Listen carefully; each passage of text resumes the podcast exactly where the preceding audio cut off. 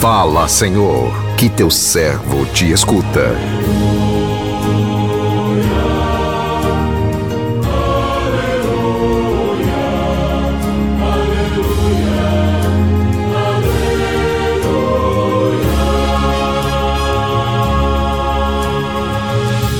O Senhor esteja convosco, Ele está no meio de nós.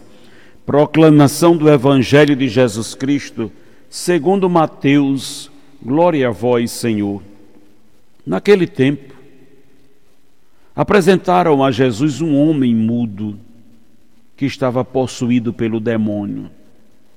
Quando o demônio foi expulso, o mudo começou a falar. As multidões ficaram admiradas e diziam: Nunca se ouviu coisa igual em Israel. Os fariseus, porém, diziam: É pelo chefe dos demônios que ele expulsa os demônios.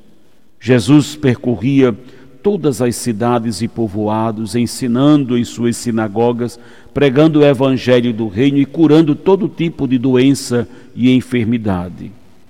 Vendo Jesus as multidões, compadeceu-se delas, porque estavam cansadas, abatidas, como ovelhas que não têm pastor.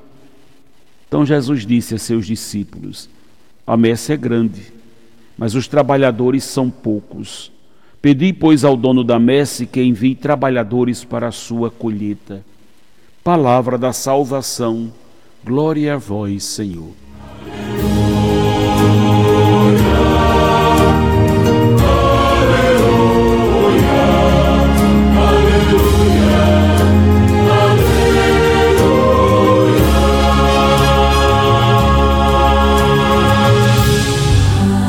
Meu irmão, minha irmã, ouvintes do programa Sim a Vida, como seguidores de Jesus, comprometidos com o Evangelho, não podemos esquecer de que a vida é a maior expressão do amor de Deus, que não conduzi-la para o bem é a maior ingratidão ao nosso Criador.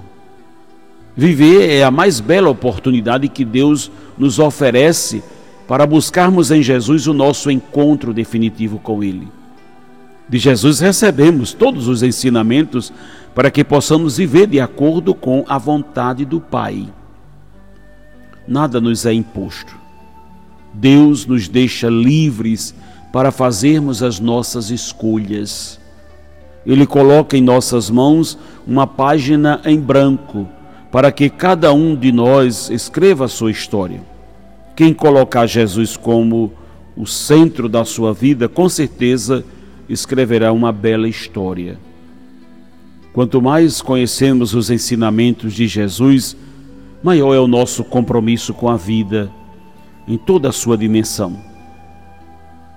As ações vivificantes de Jesus nos despertam para a responsabilidade que devemos ter não somente com a nossa vida, mas também com a vida do outro.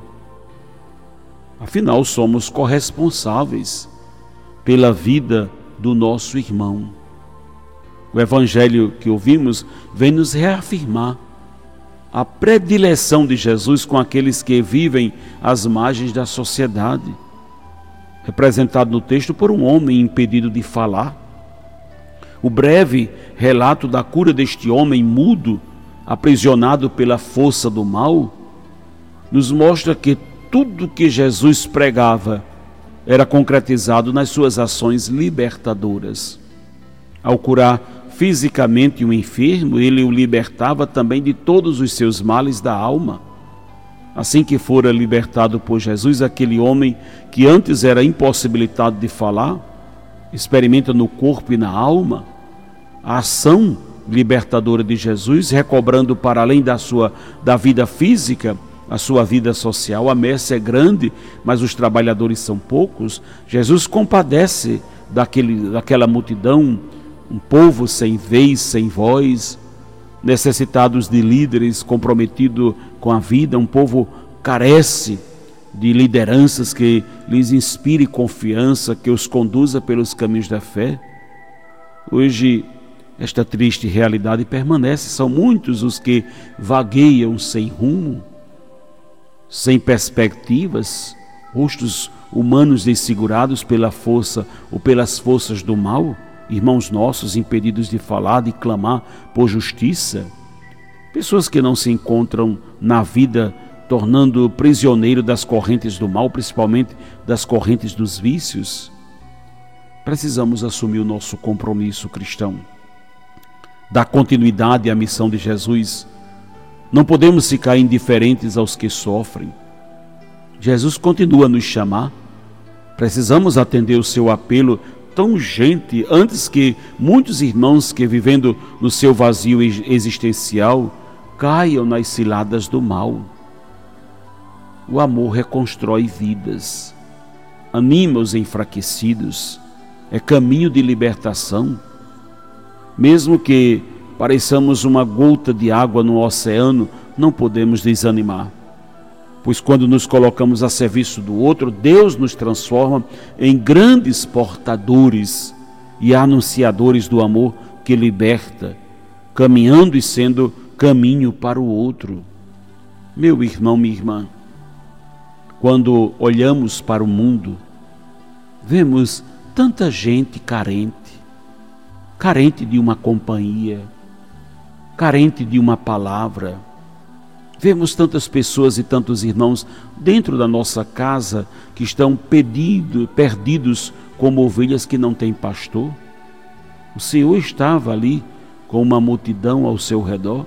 Muitas situações eram apresentadas a Jesus, pessoas endemoniadas, pessoas cegas, pessoas paralíticas, pessoas eram apresentadas a ele e Jesus como que não conseguia ali dar conta de tantas pessoas e tantas situações que eram apresentadas a ele. É por isso que Deus, na sua bondade e misericórdia, quis contar com os discípulos e, ao contar com eles, deu poder também a eles.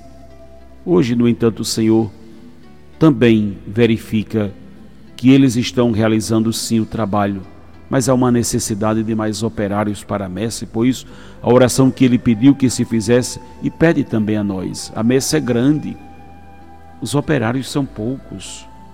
Vamos pedir hoje que nosso Senhor chame operários para a sua messe, que o Senhor chame homens e mulheres para a vida consagrada, para o sacerdócio, para a vida consagrada, mas também que o Senhor chame você, cristão, batizado, para o serviço do reino.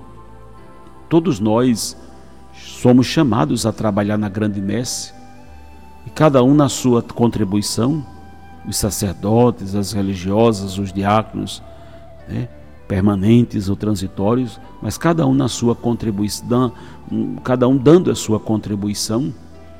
Mas você, cristão, também é chamado a dar a sua contribuição, a acolhida, o serviço pastoral, a pregação da palavra, algum serviço aí na sua paróquia, o que é possível fazer?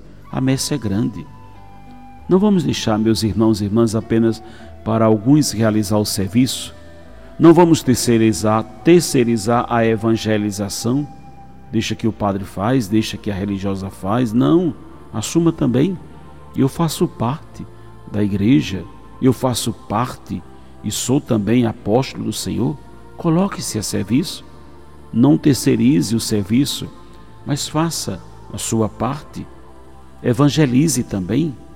Estenda os seus braços, abra o seu coração, abra os seus ouvidos para tantos, para tantas ovelhas perdidas, para tantos homens e mulheres que estão aí endemoniados, que precisam de uma palavra de libertação, que precisam da, da tua presença. Que o Senhor use você. Que o Senhor use de mim, que o Senhor use de todos nós, mas de você através do seu sacerdócio neste mundo, que você seja sinal da presença de nosso Senhor, que os demônios possam ir embora, que as doenças possam ir embora, porque chegou um filho de Deus, uma filha de Deus. Que o Senhor nos abençoe. Amém.